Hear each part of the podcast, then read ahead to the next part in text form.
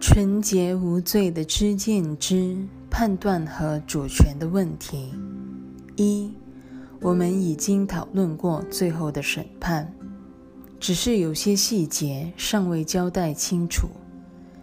最后的审判终结了人间所有的判断，判断只具象征作用，因为没有一种判断超越知见的领域。圣经所谓“不要判断别人，免得自己受到判断”，意思是说，你若对他人的真相品头论足，必然也会以同样的眼光评判自己。二，存心评判他人，无意知道真相，这是你失去内心平安的原因。评判的过程构成了知见的基础，而非真知之所依。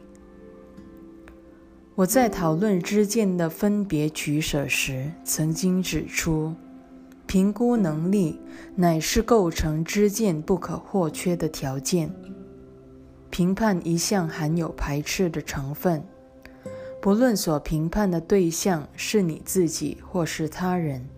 他绝不会只强调正面的特质，不论你是先认出他而后排斥，还是评估之后而想拥有的，都会存留于你心内，因为他已被你认出来了。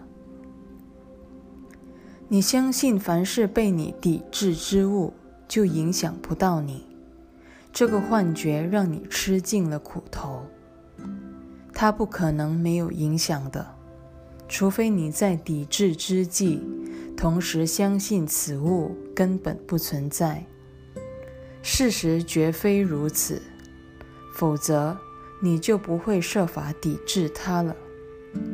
这与你的判断正确与否毫无关联。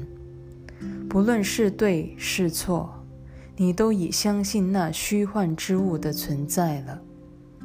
任何判断最后一定导致同一结局，因为它隐含了真相是可以任你取舍的信念。